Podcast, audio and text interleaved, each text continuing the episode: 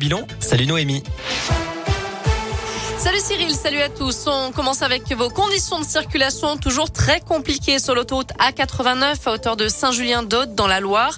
Un dramatique accident s'est produit ce matin. Un camion a traversé le terre-plein central et percuté une voiture qui arrivait en face.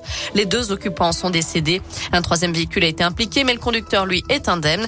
L'autoroute a rouvert seulement sur une seule voie en direction de Lyon. La circulation est toujours coupée en direction de Clermont. Des conditions de circulation toujours très délicates sur les reliefs, notamment avec de la neige, hein, notamment sur les hauteurs du Rhône, des monts du Lyonnais au Beaujolais. Des opérations de déneigement sont en cours.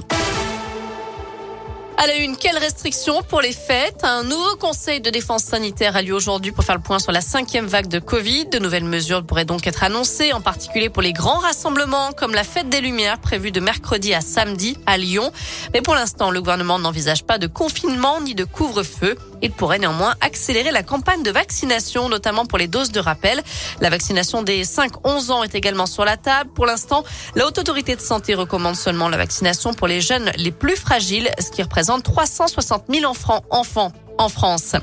Hier, plus de 42 000 cas de Covid ont été enregistrés dans l'Hexagone et 11 000 personnes sont hospitalisées à cause du virus.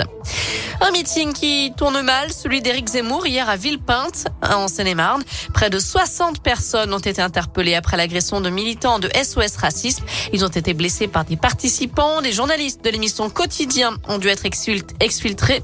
Quant à Éric Zemmour, il a été empoigné par un homme à son arrivée sur scène et souffre d'une foulure au poignet qui lui vaut 9 jours d'ITT. Plusieurs cadres de la droite ont réagi aujourd'hui évoquant une provocation de SOS Racisme. C'est notamment le cas de la candidate Les Républicains à l'élection présidentielle Valérie Pécresse. Dans l'actu également, l'ouverture d'un procès très attendu à Lyon, plus de deux ans après la mort de 37 migrants vietnamiens découverts dans un camion frigorifique dans la banlieue de Londres. C'était en octobre 2019. Deux des victimes étaient passées par Grenoble pour travailler avec de faux papiers avant de rejoindre l'Angleterre. Une vingtaine de membres de ce réseau de traite d'êtres humains doivent être jugés, principalement des passeurs. Le procès va durer deux semaines. Allez, un mot de sport avec du foot et l'AS Saint-Etienne qui se réorganise après la mise à pied de l'entraîneur Claude Puel. L'ancien joueur Loïc Perrin a été nommé coordinateur sportif en attendant l'arrivée d'un nouveau coach. Les Verts qui ont été battus par Rennes 5 buts à 0. De son côté, le Clermont Foot s'est incliné 1-0 sur la pelouse de Montpellier hier et l'OL a fait match nul à Bordeaux de partout. Les Lyonnais sont 12e.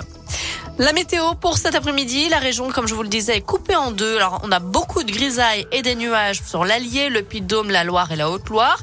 Et le ciel qui se dégage un tout petit peu du côté du Rhône, de l'Ain et de l'Isère. Pour cet après-midi, les températures varient entre 5 et 8 degrés pour les maximales.